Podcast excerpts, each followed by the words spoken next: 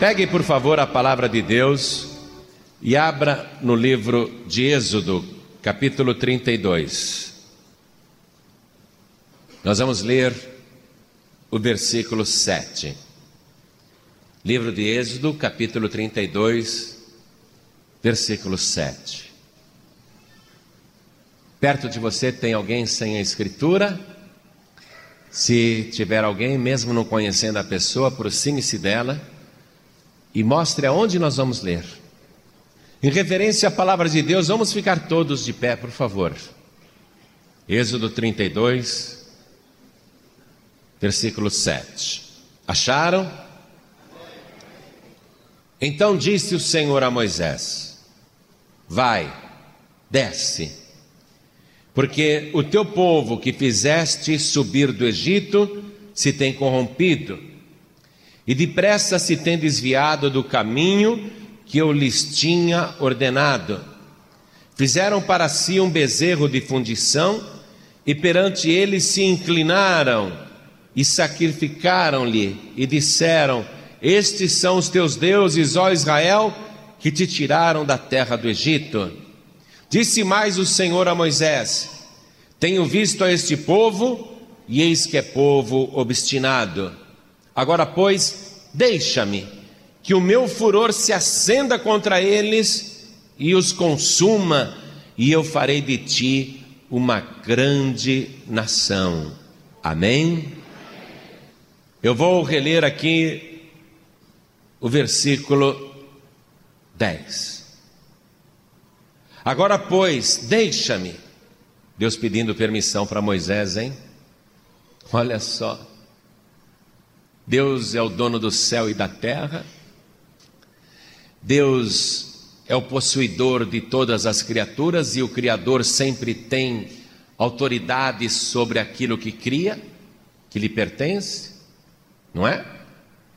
Quem vai brigar com você se você cria um frango no teu quintal, uma galinha no teu quintal e você resolve matá-la no domingo para comer? Quem que vai brigar com você? A galinha é sua. Se você cria um porco no seu quintal e você no final do ano mata esse porco para fazer uma festa, quem vai brigar com você porque você matou o porco? O porco é seu. Se você cria um boi ou uma vaca e no final você resolve matar o seu boi, a sua vaca, para fazer um churrasco, fazer um banquete, quem vai brigar com você? O boi é seu, a vaca é sua. Deus é o Criador dos céus e da terra, Criador de tudo que há neles, sejam coisas visíveis ou invisíveis. Logo, sendo Ele o Criador e o dono, pode fazer o que quer com as suas criaturas e com aquilo que é seu. Mas veja o detalhe. Veja o detalhe. Deus pede permissão para Moisés para fazer uma coisa.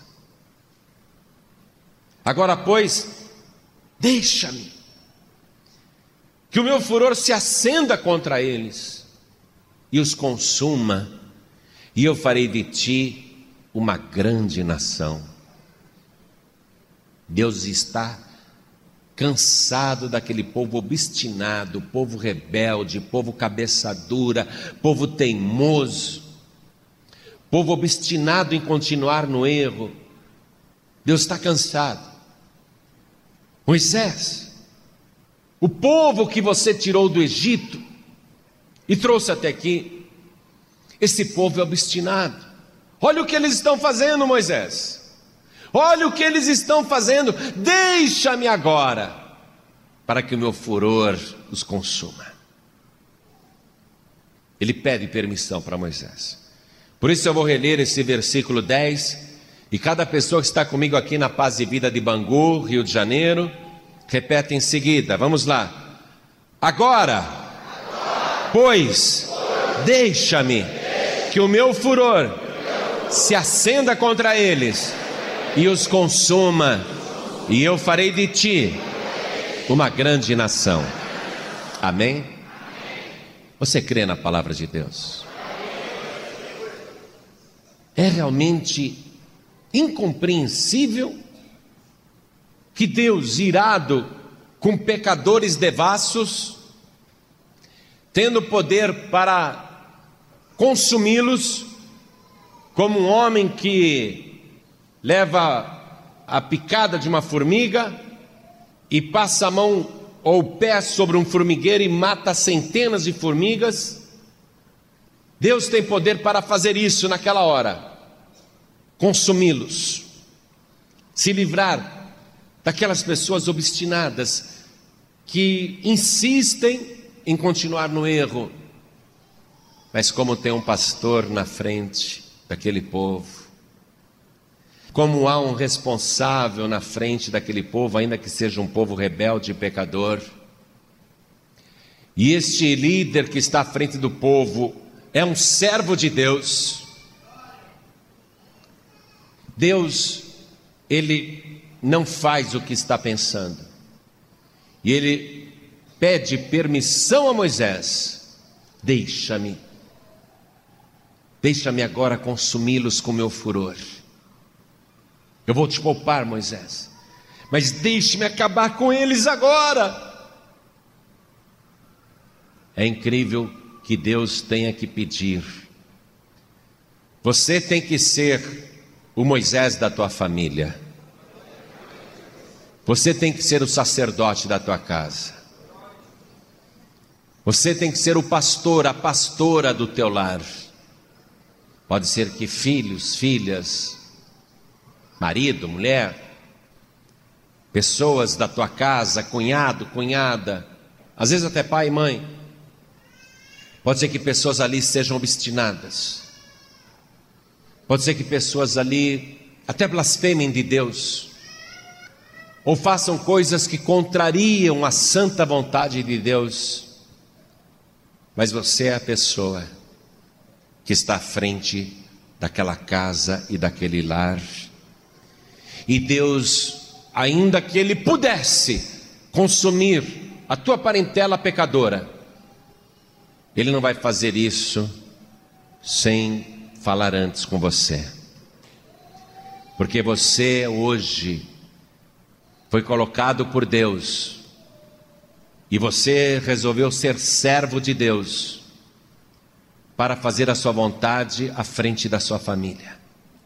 Está na tua mão a sua família ser destruída, perecerem consumidos pelo furor de Deus, pelo fogo do inferno, ou serem poupados. Não porque eles merecem, mas porque você é servo, serva de Deus. Hoje Deus quer falar com você uma coisa muito importante. Vidas estão dependendo de você, do teu posicionamento teu posicionamento diante de Deus. Você crê na palavra de Deus? Quem crê na palavra? Então desocupe as tuas mãos e vamos dar a melhor salva de palmas para esta palavra. E enquanto você aplaude, abra a tua boca e diga: Glória ao teu nome, Senhor. Bendito seja o teu nome, Senhor. E vai abrindo a tua boca e vai glorificando. Faça isso com vontade, faça isso com fé. Oh glória, glória, glória, glória a Deus. Continua, continua, continua. Pai querido e Deus amado, olha o teu povo te exaltando e te glorificando. Recebe este louvor agora. Amolece o teu coração, Senhor. Ouve o nosso louvor. Recebe a nossa glória, porque estamos dando totalmente a Ti e abre o céu, abre o céu para receber este louvor, e sobre cada vida que te glorifica, derrame a tua bênção, a tua graça, a tua virtude, o teu poder. Pai querido, a tua palavra vai ser pregada. Usa a boca do pregador, tome o lugar do mensageiro, envia a tua palavra com poder e autoridade, e que a tua palavra vá e produza o resultado para o qual está sendo mandada, em nome do Senhor Jesus. Diga amém, Jesus. Podem se assentar, por favor. Você sabe, Moisés foi escolhido por Deus para tirar os descendentes de Abraão, Isaac e Jacó, um total de 600 mil homens, uma descendência numerosa, fora mulheres e crianças. Moisés foi usado por Deus para tirar o povo depois de 430 anos de escravidão no Egito. O povo saiu de lá maravilhado e enriquecido. O Egito foi humilhado e praticamente destruído. Os egípcios, no final, deram vasos de ouro e de prata para os descendentes de Abraão e diziam para aquela multidão: saiam logo do nosso país, vão embora. E indenizaram com vasos de ouro de prata e muitas riquezas. O povo saiu de lá maravilhado. Deus vai continuar operando maravilhas, vai abrir o mar vermelho para eles passarem, vai aniquilar com o restante do exército egípcio Deus vai começar a sustentar aquele povo com água onde não tem água. Deus vai sustentar aquele povo com um pão que chove do céu. Deus vai fazer tantas maravilhas. Mas Deus não vai tirá-los do deserto enquanto eles não aprenderem a obedecer. E aqui já tem uma mensagem para você. Deus ele resgata cada um de nós do mundo, que é o Egito, onde Satanás impera. Deus nos tira das trevas com grandes sinais, grandes prodígios, Ele faz maravilhas, nós somos testemunhas disso, a maneira como Ele nos tirou do mundo, mas enquanto a pessoa não aprende a obedecer, enquanto a pessoa não aprende a ser fiel, Ele não vai tirar a pessoa do deserto. Para sair do deserto, a pessoa tem que se tornar obediente, não pode ser murmuradora. É por causa da murmuração que o povo de Israel vai ficar 40 anos andando no deserto ali, numa viagem que poderia ser rápida. Com toda aquela multidão, não duraria nem 30 dias. Mas eles vão ficar ali porque não sabem obedecer não sabem ser fiéis, não sabem ter compromisso com Deus. Vão ter que aprender. Para você ter uma ideia, daqueles 600 mil homens, fora mulheres e crianças, de todos os adultos, somente dois homens entrarão na terra prometida. O restante vai perecer no deserto porque não sabe obedecer, e somente as crianças que vão ser ensinadas e que não têm parte naquela culpa e que vão crescer e se tornar adultos, somente essas crianças é que vão entrar na terra prometida. Porque aquela geração dura, rebelde, teimosa, vai ficar no deserto, até aprender a confiar em Deus, até aprender a obedecer. Mas quando eles saíram do Egito, com muita alegria, Deus deu ordens que eles deveriam obedecer. Deus se identificou dizendo: Eu sou o Deus que tirou vocês da terra do Egito. Por isso, não adorareis a nenhum outro Deus além de mim, eu sou o Senhor. E Deus deixou claro outra coisa ali, logo no início. Deus fala em Êxodo capítulo 20, Deus diz assim: não fareis nenhum tipo de imagem de escultura, semelhante ao que existe em cima nos céus, ou na terra, ou até debaixo da terra. Não te inclinarás diante destas estátuas, nem as servirás, porque eu sou o Senhor vosso Deus. Deus deu várias ordens ali que eles deveriam obedecer, simples. Só isso? Só isso? Poxa, simples. Porque não é difícil fazer a vontade de Deus. O problema é a rebeldia, a obstinação, é a pessoa inventar a sua própria religião, acreditar em religião de homens. Três meses depois que eles estavam caminhando naquele deserto, Deus falou para Moisés: Moisés, deixa o povo acampado aí, sobe, vem aqui no topo do Monte Sinai, sobe o monte, quero falar com você. E Moisés deixou o irmão dele, que era sacerdote, o Arão, falou assim: Arão, fica aí tomando conta do povo. Deus está me mandando subir o Sinai, eu vou ver o que Deus quer falar e eu volto. Espere aí. E Moisés subiu aquele monte. E Arão ficou com o povo lá embaixo, todo mundo acampado. Quando Moisés subiu naquele monte, ele não sabia o que Deus queria. Ele não tinha a menor noção do que Deus poderia querer com ele naquele momento. Por isso eu quero que você vá comigo em Êxodo mesmo, capítulo 24, no versículo 15. E subindo Moisés o monte, a nuvem cobriu o monte. Apareceu uma nuvem, do nada. Moisés subiu o monte, surgiu uma nuvem que pousou sobre o monte, cobriu o monte. O monte desapareceu, era só nuvem. E habitava a glória do Senhor sobre o monte Sinai, e a nuvem o cobriu por seis dias. E ao sétimo dia, chamou o Senhor a Moisés do meio da nuvem. E o aspecto da glória do Senhor era como um fogo consumidor no cume do monte aos olhos dos filhos de Israel. E Moisés entrou no meio da nuvem. Depois que subiu o monte, e Moisés esteve no monte quarenta dias e quarenta noites. Vamos com calma. Moisés subiu o monte, chegou ali em cima não via nada, havia só acampamento de Israel lá embaixo, planícies, montanhas, nuvens, linha do horizonte. Aparentemente não tem nada aqui, Deus me mandou subir no monte. Aí veio aquela nuvem. Quando Moisés viu aquela nuvem chegando, ele já foi sentindo a presença de Deus.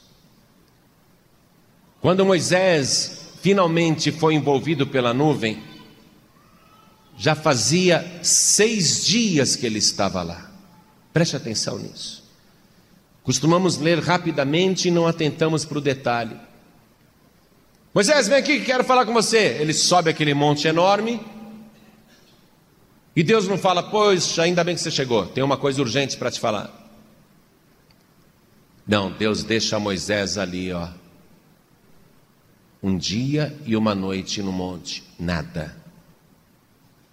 Dois dias, nada. Três dias, nada. Quatro dias, nada. Cinco dias, nada. Imagine você num monte deserto, sem conforto nenhum, não levou nem mochila, não levou colchonete, pensou que era uma subidinha rápida. Só que já está cinco dias esperando Deus falar. Deus falou que quer falar comigo seis dias, podia estar pensando, eu imaginei coisas. Deus, Deus não está nesse monte. Ele podia pensar isso. Eu vou descer, não aguento mais esperar. Já estou há seis dias aqui e nada. Poderia ter passado isso na cabeça dele, sim ou não? Com certeza passou. Mas por que, que ele continuava lá? Porque ele acreditava em Deus. Ele disse: Se Deus me chamou aqui, é porque Deus vai falar comigo aqui. E ainda que eu não esteja vendo nada agora, eu não tiro o meu pé daqui, porque Deus finalmente vai aparecer e Deus vai me mostrar a sua glória. Olha só você aqui, chegou, não é? Vou lá, vou ver o pastor Palharim, escuto sempre no rádio. Vai ser rapidinho, uma reunião rápida, vou lá. Mas não foi o pastor Palharim que te chamou aqui. Foi o próprio Deus que disse: Vem, porque eu quero falar contigo. Aí você chegou, Deus te pôs aí e você está só olhando, só olhando, só olhando, só olhando. Há um monte de promessas, há um monte de promessas. Várias já foram feitas, inclusive. Alguém poderá pensar: será? Será? Ah, não, não vou aguentar ficar aqui todo esse tempo. Pastor me convidou para fazer sete domingos de oração. Pastor me chamou para fazer uma campanha de oração. É muito tempo. Será? Uns pensam assim e esses não voltam mais, porque não têm fé. Mas aqueles que creem em Deus, aqueles que confiam no Senhor, esses estão dizendo: ainda que eu fique aqui todos os dias da minha vida, não importa quanto tempo eu espere, eu creio que o meu redentor está vivo, eu creio que ele está presente neste lugar e muito breve ele vai estender a sua mão poderosa para me abençoar. Eu tenho certeza que eu não sairei deste lugar enquanto Deus não me abençoar. Moisés, olha só, vamos reler. Vamos reler aqui. E subindo Moisés o monte, a nuvem cobriu o monte. E habitava a glória do Senhor sobre o monte Sinai, e a nuvem o cobriu por seis dias. E ao sétimo dia, chamou o Senhor a Moisés do meio do monte. Coisa mais grave do que a gente imagina. Durante seis dias ele não enxergava nem a paisagem mais. Era só neblina, neblina, só neblina, só nuvem, nuvem, nuvem, nuvem, nuvem, nuvem. Puxa, mas seis dias assim? Seis dias assim. Por que, que Deus não falou com ele logo de início? Por que, que Deus não mandou a mensagem logo de cara? Deus quer que o ser humano aprenda e tenha paciência para esperar. O que, que diz o Salmo de número 37, versículo 7? Descansa no Senhor e espera nele. Como Moisés é homem de Deus, eu acho que ele falou: bom, já que eu estou aqui no monte e só tem nuvem em volta, eu já estou sentindo a presença de Deus. Não ouvi ainda Deus falar comigo, mas eu sei que isso é de Deus. Eu vou descansar no Senhor. Aí ele ficou lá descansando. Pode ter certeza, Moisés se poupou seis dias, ele descansou no Senhor, esqueceu da vida. No sétimo dia, Deus apareceu. Interessante, né? O que, Deus não falou no primeiro dia? O que, que Deus não falou no segundo dia, no terceiro, no quarto, no quinto, no sexto? Mas no sétimo dia, hein? Tem que aprender a esperar, né, pastor? A pessoa tem que ter paciência pessoa não pode ser afobada. Ih, está demorando, não tenho paciência, não, vou para outra igreja. Está demorando muito a minha bênção. Não, não, não, vou para outro lugar. Tem gente que faz até o seguinte: ih, aqui está demorando, mas me disseram que tem um pai de santo ali que resolve na hora. E já vai até na macumba. Hoje Deus te chamou aqui. Descansa no Senhor. Está nervoso, está nervosa por quê, hein? Está afobado, está afobada por quê? Está preocupado, está preocupada por quê? Você está na presença do Todo-Poderoso. Tudo o que você quer está na mão de Deus. Descansa, calma, tá? Fica tranquilo, fica tranquila. Deus está fazendo a obra. Aquilo que você quer que Deus faça, se você permanecer na presença dEle, eu vou profetizar isso para você.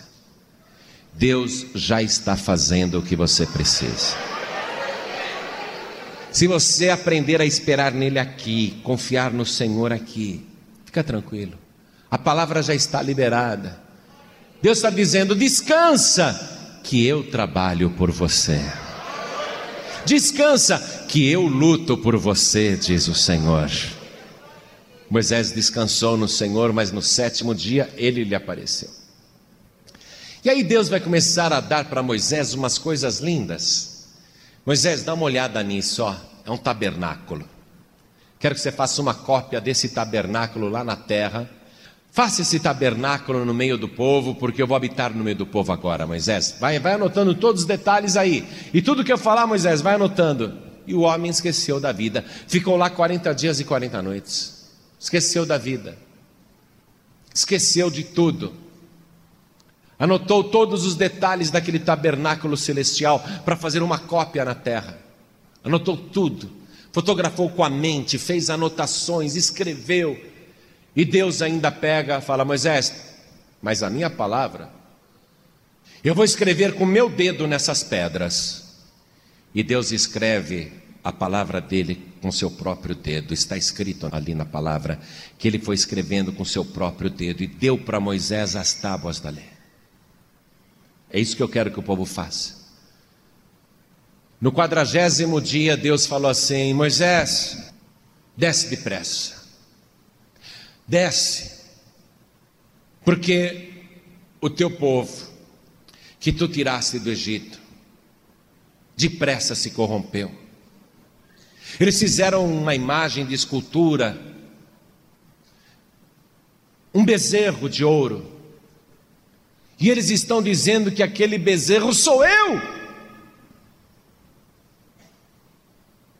E eles estão ali me adorando através de uma imagem. Estão dizendo: Estes são os teus deuses que te tiraram do Egito. Moisés, o povo depressa se desviou. Veja só. Enquanto Moisés descansava no Senhor, o povo depressa se desviou. Moisés ele está na presença de Deus e não tem pressa nenhuma. Quem está na presença de Deus não tem pressa nenhuma. Mas o povo começou a dizer: Esse Moisés está demorando muito, não sabemos o que aconteceu com ele. Arão, vem cá, faça-nos deuses. Porque com esse Moisés nós não sabemos o que aconteceu. Aí Arão falou assim: Peçam aí os brincos, os pendentes de ouro de vossas mulheres, de vossas filhas, e tragam-me. Imagine, devia ter ali umas 300 mil mulheres. Trouxeram muitos brincos de ouro. Aí Arão pegou aqueles brincos, ele derreteu e formou um bezerro. E por que um bezerro? Porque no Egito tinha um deus que era representado por um touro chamado Apis. No Egito tinha inclusive um cemitério para bois sagrados. No Egito eles consideravam o boi um animal sagrado, mais ou menos o que a Índia faz hoje em dia. Eles não comem carne de vaca porque dizem que a vaca é sagrada. Morrem de fome e não comem a carne de vaca. A religião faz isso, mata a pessoa, mata, ela morre na miséria e a pessoa acha que a religião é certa. No Egito havia um boi chamado Apis, uma escultura, e os egípcios adoravam esse boi que era símbolo de fertilidade, de fartura, de força e de poder. Tinha um cemitério sagrado para os bois, e agora eles fazem um bezerro de ouro imitando o costume pagão dos egípcios, uma falsa religião que não adiantou nada diante do verdadeiro Deus. Se o Deus Apis pudesse alguma coisa, se o Deus Ra pudesse alguma coisa, ou se qualquer Deus do Egito pudesse alguma coisa, o Egito não teria sido devastado como foi. Será que eles não param para pensar? Mudam a adoração, então Deus viu tudo isso e falou: Moisés, eles depressa se desviaram da palavra que eu tinha mandado. E qual era a palavra que Deus tinha mandado? Que eles não fizessem nenhuma imagem de escultura, que eles não tivessem outros deuses junto com o Senhor. A pessoa pensa que pode dividir a adoração ah, eu posso adorar a Deus, a Jesus, ao Espírito Santo, mas adorar também os anjos, posso adorar o Buda, posso ter uma imagem na minha casa, posso ter um santo de preferência, um protetor de preferência. Deus não quer ninguém sendo adorado junto com Ele, amém? É só Deus que pode ser adorado. Deus chama isso de corrupção. A pessoa que faz isso está desviada. Então, veja, vamos acompanhar comigo. A leitura que eu fiz no início. Então disse o Senhor a Moisés: Vai, desce, porque o teu povo que fizeste subir do Egito se tem corrompido, isso é corrupção, e depressa se tem desviado do caminho que eu lhes tinha ordenado. Olha só, o pessoal acha que pode inventar religião, pode inventar padroeiro, pode inventar santo, pode inventar protetor. Isso é se desviar da fé. Pode ser o sacerdote Arão, pode ser o Papa, pode ser quem for. Ninguém tem o direito de criar uma imagem ou criar uma outra figura para que a pessoa adore junto com Deus. Isso é corrupção. Depressa eles têm se corrompido, depressa eles têm se desviado. Olha só. Que coisa. Vai, Moisés, vai lá. Eles estão se inclinando diante do Deus Apis. Fizeram um bezerro de ouro lá, estão me adorando junto com aquele bezerro. Quero que você vá comigo no capítulo 32. Quero que você me acompanhe aqui a leitura do versículo 3. Quando Arão mandou o povo trazer ouro para ele fazer um Deus, uma imagem. Então todo o povo arrancou os pendentes de ouro que estavam nas suas orelhas e os trouxeram a Arão. E ele os tomou das suas mãos e formou o ouro com um buril e fez dele um bezerro de fundição. Então disseram: Estes são teus deuses, ó Israel, que te tiraram da terra do Egito. E Arão, vendo isso, edificou um altar diante dele. E Arão apregoou e disse: Amanhã será festa ao Senhor. Olha só, Festa ao Senhor junto com o bezerro de ouro. A pessoa acha que pode adorar a Deus junto com uma imagem. Amanhã será festa de adoração ao Senhor, disse Arão, e botou um ídolo junto ali. Isso é corrupção. E olha o que diz aqui a palavra, amados. E aqui eu quero também chegar nesse ponto. No versículo 6: E no dia seguinte madrugaram e ofereceram holocaustos para um ídolo, hein? E trouxeram ofertas pacíficas, e o povo assentou-se a comer e a beber, depois levantaram-se a folgar. Enquanto Moisés estava 40 dias e 40 noites jejuando lá no monte, o povo se pôs a comer e a beber. Olha só, obras do espírito e obras da carne. Quem está com Deus jejua, quem está na carne, olha lá. Quem está na idolatria, quem está no pecado, olha lá se puseram a comer, a beber e a folgar. Diz ali o versículo 25 que eles se colocaram nus, começaram a se prostituir, começaram a fazer uma orgia, um bacanal. Religião criada pelo homem e pensa que está adorando a Deus. Por isso que Deus diz: Vai, Moisés. Eles se desviaram, eles têm se corrompido. Veja só, Depressa se tem corrompido. Para esperar Moisés, Moisés demora. Para esperar a bênção de Deus, a bênção de Deus demora. Mas para correr para o pecado, depressa se tem corrompido. Ah, Deus está demorando muito. Mas para ir para o erro é depressinha. Para ir para o erro, a pessoa sai correndo ao encontro do erro. Depressa se tem corrompido. Não esperaram nada. Foi aí que Deus disse: esse povo é obstinado. Esse povo gosta de viver no erro. Esse povo é rebelde. Eles se desviaram. Aí, aqui que foi usada a palavra desviado. Se desviaram, não estão cumprindo a minha vontade. Agora, pois, deixa-me que o meu furor se acenda contra eles e os consuma. Eles mereciam ser consumidos. Deus pede permissão para Moisés: Deixa eu consumi-los, Moisés. Aí Moisés, ele suplica ao Senhor: olha o poder que tem um servo de Deus, uma serva de Deus, uma pessoa que faz a vontade do Senhor, uma pessoa que tem vida espiritual, uma pessoa que adora só a Deus em espírito e em verdade, uma pessoa que não adora ídolos nem imagens, uma pessoa que está na presença de Deus. Olha o poder que tem uma pessoa dessa. Moisés ele suplica para Deus. Moisés ele, diz: Senhor, tu matarias o teu povo? O povo que o Senhor tirou do Egito com poder, com mão forte. Se o Senhor fizer isso, os egípcios ficarão sabendo e dirão: está vendo? Eles estavam bem no Egito. E Vé os tirou daqui para matá-los no deserto. E eles blasfemarão de ti.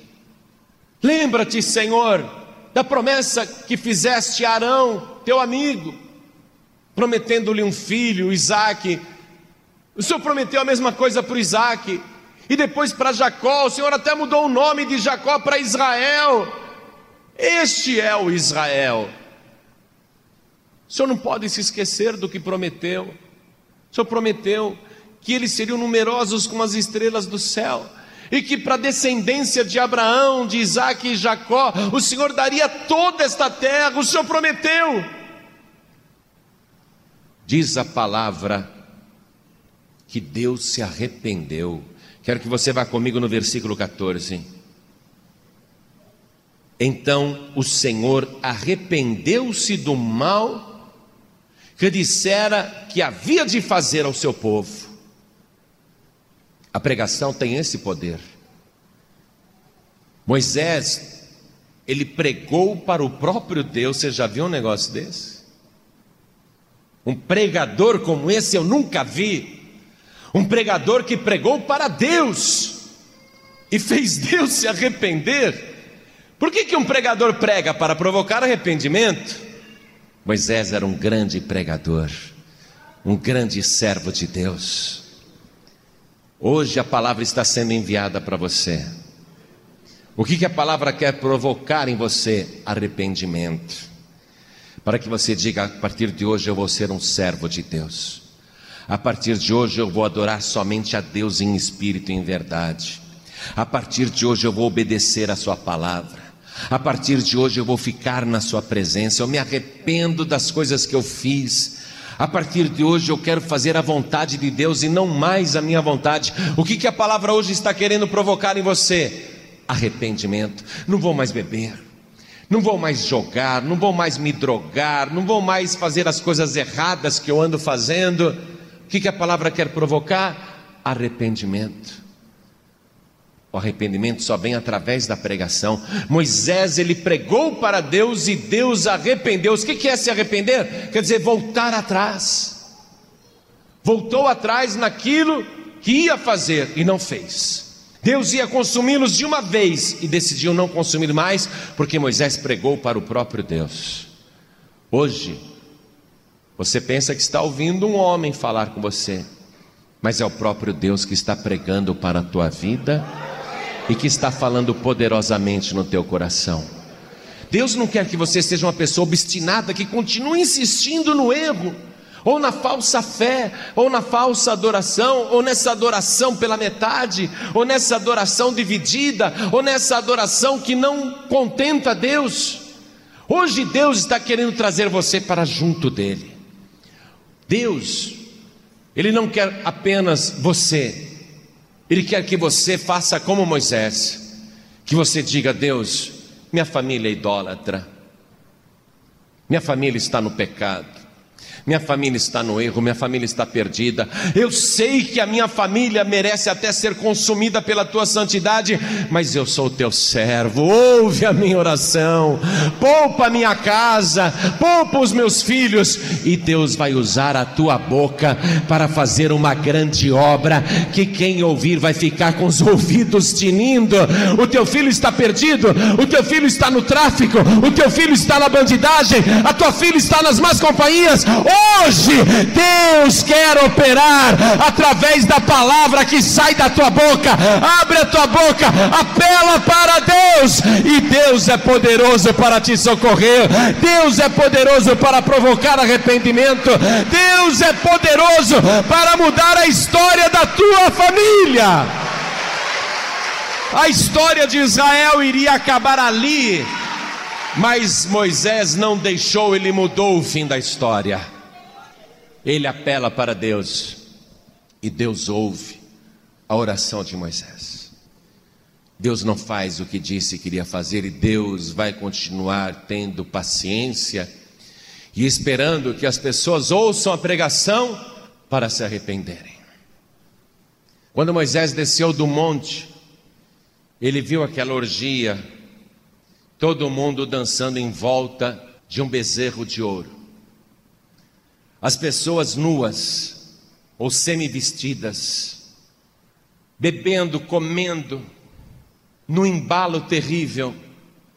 Quando Moisés viu aquilo, que Deus já tinha visto, preste atenção. O que Moisés está vendo agora, Deus já tinha visto. Moisés ainda estava no alto do monte, mas Deus já tinha visto. Quando Moisés vê com seus próprios olhos, ele fica indignado. Ele arrebenta as pedras que não deveria ter arrebentado, joga para cima do bezerro, quer dizer, ele destrói a idolatria com a palavra. Ele esmiuça, diz a palavra, que ele esmiuça aquele bezerro até virar pó. Eu tenho a impressão que Moisés pegou as tábuas da lei que Deus tinha escrito com seu dedo e ele ficou batendo, batendo naquele bezerro com a palavra, com a palavra escrita pelo dedo de Deus. Ele ficou batendo, batendo até virar pó e diz que ele colocou aquele ouro em pó em vasilhas d'água e deu para todo o povo beber. Mas ele aniquilou ali a pedra que Deus tinha esculpido com seu dedo. Moisés ele ficou tão indignado que ele diz: os idólatras não podem viver. Moisés acaba fazendo o que Deus ia fazer, mas não com todos. Moisés ordena que aqueles que não são de Deus, aqueles que querem ficar com o bezerro de ouro, aqueles que estão murmurando, porque ele esmiuçou totalmente o ídolo. Moisés, ele sabe que há pessoas contra ele, então ele diz: quem é de Deus fica comigo, e quem não é vai morrer. E os rebeldes continuam na deles. E qual é o fim dos rebeldes? É morrer, amados. Ainda houve uma pregação, ainda houve um apelo. Veja comigo aqui no capítulo 32 mesmo,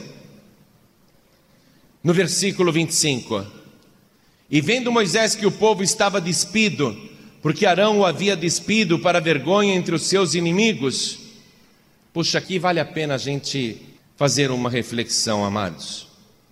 Povo totalmente despido ali, naquela orgia, na adoração daquele ídolo. O que estava acontecendo ali? Uma festa infernal, uma festa do inferno. Pessoas nuas ou seminuas se expondo publicamente. Será que Deus se agrada disso? Pessoas se embriagando até não aguentar mais. Será que Deus se agrada disso? Uma orgia, a nudez pública, Vamos comigo no livro de Levítico, capítulo 18. Eu quero ler isso para você. A partir do versículo 6. Levítico 18, versículo 6. Só vou ler, sem comentários. Nenhum homem se chegará a qualquer parenta da sua carne para descobrir a sua nudez. Eu sou o Senhor. É Deus falando, portanto. Não descobrirás a nudez de teu pai e da tua mãe, ela é tua mãe, não descobrirás a sua nudez.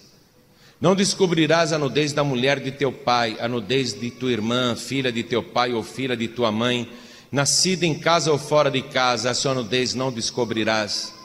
A nudez da filha do teu filho ou da filha da tua filha, a sua nudez não descobrirás, porque é tua nudez. A nudez da filha da mulher de teu pai, gerada de teu pai, ela é tua irmã, a sua nudez não descobrirás. A nudez da irmã de teu pai não descobrirás, ela é parenta de teu pai. A nudez da irmã da tua mãe não descobrirás, pois ela é parenta da tua mãe. A nudez do irmão de teu pai não descobrirás, não te chegarás à sua mulher, ela é tua tia. A nudez de tua nora não descobrirás, ela é mulher de teu filho, não descobrirás a sua nudez. A nudez da mulher de teu irmão não descobrirás, é a nudez de teu irmão a nudez de uma mulher e de sua filha não descobrirás. Olha só, aí ele sai da parentela. A nudez de uma mulher e de sua filha não descobrirás. Não tomarás a filha de seu filho, nem a filha da sua filha, para descobrir a sua nudez. Parentas são, maldade é. E não tomarás uma mulher com sua irmã para afligi-la, descobrindo a sua nudez, com ela na sua vida e não chegarás à mulher durante a separação de sua imundícia para descobrir a sua nudez, nem te deitarás com a mulher de teu próximo para a cópula, para te contaminares com ela, e da tua semente não darás para fazer passar pelo fogo perante Moloque, e não profanarás o nome do teu Deus, eu sou o Senhor. Com varão não te deitarás, como se fosse mulher, abominação é nem te deitarás com um animal para te contaminares com ele, nem a mulher se porá perante um animal para juntar-se com ele, confusão é. Com nenhuma destas coisas vos contamineis, porque em todas estas coisas se contaminaram as gentes que lanço fora da terra diante da vossa face. Pelo que a terra está contaminada, e eu visitarei sobre ela a sua iniquidade, e a terra vomitará os seus moradores. Olha o que Deus está falando. Por enquanto, Vamos ver uma coisa, amados, o que estava acontecendo ali com aquele bezerro de ouro, o povo seminu, em nudez total, em nudez pública. Todo mundo pensa que foram os portugueses que trouxeram o carnaval para o Brasil, e a história do Brasil registra isso, mas o carnaval é bem anterior. Dizem que seis séculos antes de Cristo já tinha carnaval em Roma. Mas olha só, esse livro foi escrito 1450 anos antes de Cristo. E o que está acontecendo lá com o bezerro de ouro? Uma festa carnal. Uma festa carnal. Onde a nudez é exposta publicamente. Perguntam para um pai: O que o senhor acha da tua filha posar para uma revista masculina? Ah, tudo bem, é no artístico. Não descobrirás a nudez da tua filha toda a nudez exposta numa festa no mundo todo. A melhor festa, evidentemente, é no Brasil, especialmente no Rio de Janeiro e em São Paulo. Mas é uma festa, uma festa da carne. E quem é reverenciado nessa festa? O diabo. No carnaval de 2007, teve uma escola se eu não me engano, Unidos da Tijuca. O carro abre-alas dessa escola era o próprio Satanás, o próprio diabo, que tinha uma mão que se movia e ficava acenando para a multidão, como quem diz: Vem, saudando a multidão, saudando os súditos, e na outra mão tinha uma máquina fotográfica. Quem viu isso no Carnaval 2007? Você não soube? Então deixa eu te contar. Está na internet, quem quiser procura esse vídeo no YouTube. Procura lá. Tem esse vídeo na internet. Na outra mão, aquele carro alegórico com um diabo enorme. Ele tem uma máquina fotográfica na outra mão. Você sabe que na África, os nativos não gostavam de ser fotografados porque diziam que aprisionava a alma deles na fotografia. Os índios brasileiros diziam a mesma coisa: não, nos fotografe porque nossa alma fica presa aí. Por que, que aquele carro alegórico, com o diabo acenando, tem numa mão uma máquina fotográfica? Simbolizando, é lógico que é um símbolo, mandando a mensagem que a alma deles está capturada. Essa é a mensagem. E aquela imagem entra toda orgulhosa, é o carro abre alas, todo imponente, sorridente, vermelho, olhos verdes, acenando para a multidão, e a multidão aplaudindo, pulando, festejando, saudando a imagem. Na pista, nudez, muita nudez. Mas acontece uma coisa ali no meio, que até não quiseram dar muito destaque, mas está na internet, procurem na internet. Não quiseram dar destaque. De repente, aquele Satanás, aquele demônio, aquele carro alegórico, aquela escultura do diabo, de repente ele começa a pegar fogo. Pena que você não viu isso. Em pleno desfile, quando ele está ali mais para frente, ele começa a pegar fogo, o carro abre alas, começa a pegar fogo. E quando termina aquele desfile, a escola vai perder muito ponto importante. Mas quem olha para aquela escultura do diabo no final, ele não está mais de cabeça erguida. Ele está assim, caído, desmininguido, queimado e com a cabeça abaixada. Foi o furor de Deus que fez aquilo. Deixa eu consumir com a minha ira.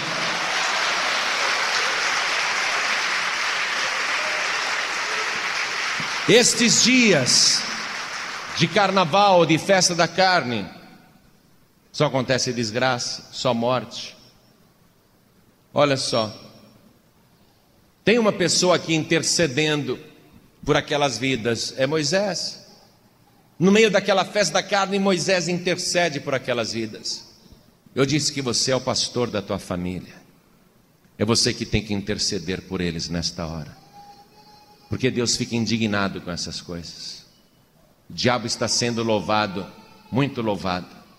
O diabo está sendo muito honrado, muito honrado. O diabo está sendo servido descaradamente. Tudo que é feito é contra a palavra de Deus. Levítico capítulo 18. Quero continuar a partir do versículo 26. Porém, vós guardareis os meus estatutos e os meus juízos, e nenhuma dessas abominações fareis, nem o natural, nem o estrangeiro que peregrina entre vós, porque todas estas abominações fizeram os homens desta terra que nela estavam antes de vós e a terra foi contaminada. A terra está contaminada, gente. para que a terra não vos vomite, havendo a vós contaminado, como vomitou a gente que nela estava antes de vós. Porém, qualquer que fizer alguma destas abominações, as almas que as fizerem serão extirpadas do seu povo. Portanto, guardareis o meu mandado, não fazendo nenhum dos estatutos abomináveis que se fizeram antes de vós, e não vos contamineis com eles. Eu sou o Senhor vosso Deus. Deus quer que você guarde a sua vida não se contaminando com eles. E Deus quer que você seja a pessoa que vai interceder pela sua família. Moisés, naquele momento, intercedeu diante de Deus, mas aí ele faz um apelo no final. Vamos ver esse apelo? Voltamos para o livro de Êxodo, capítulo 32. Agora vou ler o versículo 26. Pôs-se em pé Moisés na porta do arraial e disse: Quem é do Senhor, vem a mim. Então se ajuntaram a ele todos os filhos de Levi. Quem é do Senhor, venha a mim. Fique de pé no seu lugar. Há uma separação hoje entre quem é do Senhor e quem não é, entre quem é de Deus e quem não é. A pessoa pode dizer na sua religião: Ah, eu sou do Senhor. Você viu lá o que Arão fez, o irmão de Moisés, era sacerdote. Fez um ídolo, uma escultura proibida por Deus, e falou: Amanhã haverá consagração ao Senhor querendo adorar o Senhor junto com aquele ídolo. Isso é corrupção. Isso corrompe a fé, apodrece a fé. A fé tem que ser pura, genuína e somente em Deus, somente em Jesus. Não se pode adorar outra pessoa, não se pode adorar nenhuma imagem de escultura, somente Deus, em espírito e em verdade. Quem é do Senhor, vem a mim, disse Moisés. Aquilo foi um apelo para separar quem é de Deus e quem não é. Hoje você tem que tomar uma decisão. A palavra falou muito com você. Deus falou de várias maneiras hoje e vai continuar falando com você. Mas a decisão de vir é de quem ouve. Moisés disse: Quem é do Senhor, vem a mim. Então eu faço um apelo agora, olhem para mim. Olhem para mim. Quem aqui hoje quer receber o Senhor como único, suficiente, exclusivo e eterno Salvador? Quem quer, erga sua mão direita assim bem alto, todos que querem. Olha quanta gente, glória a Deus. Que bênção. Por favor, venham aqui para frente comigo, venham para cá. Todos que ergueram as mãos, venham aqui para frente. Quem é do Senhor, vem a mim. Vem para cá e vamos aplaudir o Senhor Jesus por cada vida que está chegando.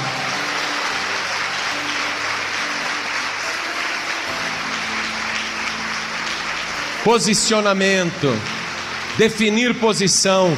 Quem é do Senhor, vem a mim, vem para cá. Uma coisa me chama a atenção que Deus falou para Moisés: Moisés, depressa se desviaram de mim. Eles depressa se desviaram. Foi ali que se usou o termo desviado. Desviar do caminho. Mas eles achavam que estavam servindo ao Senhor. Porque afinal de contas, Arão disse, não é? Amanhã haverá consagração ao Senhor. O desviado sempre acha que ele continua servindo ao Senhor. Mas para servir ao Senhor tem que haver separação. Não dá para a pessoa estar no mundo e falar que está servindo ao Senhor. Tem que haver integridade, pureza de posição. Então me escute, porque eu não sei quando você se afastou, mas Deus quer que você esteja com Ele. Deus quer que você renove o teu compromisso com Ele. Deus quer que você saia fora das coisas erradas. Então você que sente que a palavra está falando com você, em nome do Senhor Jesus, não vá pela tua própria cabeça, não. Atende a voz de Deus, atende o convite de Deus de voltar, de ficar do lado do Senhor, de sair do seu lugar, não ficar pensando, não, mas eu estou servindo a Deus sim, do jeito que eu estou, estou servindo a Deus. Não está, não. Não está como aquele povo também não estava. Quem é do Senhor, vem a mim. Quem é do Senhor, vem a mim. Você que está afastado, afastado, ou que está sem igreja, vem aqui para frente em nome do Senhor Jesus, porque nós vamos orar. Vem para cá. Venha. Isso, venha. Vamos aplaudir mais o Senhor Jesus. Vem, vem, isso, vamos aplaudir mais o Senhor, vem. Olha que maravilha. Oh glória, isso, venha, venha. Oh glória, vamos aplaudir mais o Senhor. Oh glória.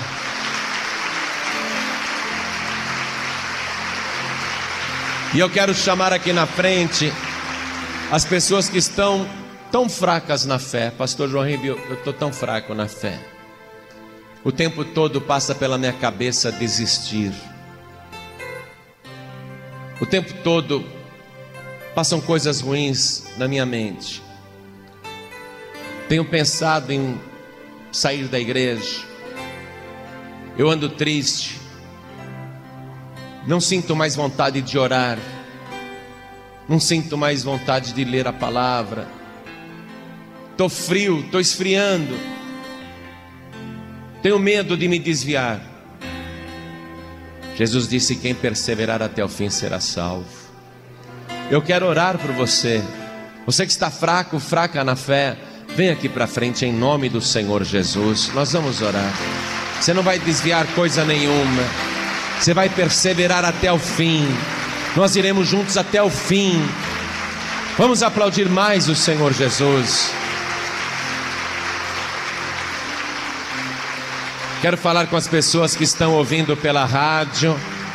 Você que está ouvindo aí na sua casa, ou no seu trabalho, ou no seu veículo, quer entregar a vida para Jesus agora. Você que está afastado, afastada, desviado, desviada, quer voltar para Jesus agora. Você que está escutando pela internet, em qualquer lugar do Brasil e até fora do Brasil, quer entregar a vida para Jesus, quer voltar para Jesus. Então se ajoelhe ao lado do teu rádio, se ajoelhe ao lado do teu computador. Como nós vamos nos ajoelhar aqui na Paz e Vida de Bangu, Rio de Janeiro, Brasil, vamos nos ajoelhar diante do altar. Você que está ouvindo à distância, coloque a mão direita sobre o coração. Você que está dirigindo e quer entregar a vida para Jesus, coloque a mão direita sobre o coração. Nós que estamos aqui em Bangu, na paz e vida de Bangu, vamos colocar a mão direita sobre o nosso coração. Com fé, com bastante fé. Ore assim comigo, meu Deus e meu Pai. Oh glória. Diga com bastante fé, meu Deus e meu Pai. Eu ouvi a tua santa palavra. E eu quero, meu Deus, estar de pé diante de ti. Mas primeiro, eu me coloco de joelhos, porque eu peço perdão dos meus pecados. Eu suplico ao Senhor, apague as minhas iniquidades, escreve o meu nome no livro da vida. Apaga, Senhor, as minhas transgressões, e eu quero que através da minha vida, toda a minha família, seja poupada, seja abençoada e finalmente seja salva. Meu Deus querido, meu Deus amado, me abençoe e faça a minha luz resplandecer no meio da minha parentela. Eu quero, meu Pai, ganhar os meus familiares para o Senhor. E eu quero dizer que nunca irei me ajoelhar ou servir qualquer ídolo, qualquer imagem, qualquer criatura humana ou espiritual, a única pessoa a quem eu servirei e adorarei é o Senhor, o meu único e verdadeiro Deus, e o teu Filho, Jesus Cristo, o meu único Salvador.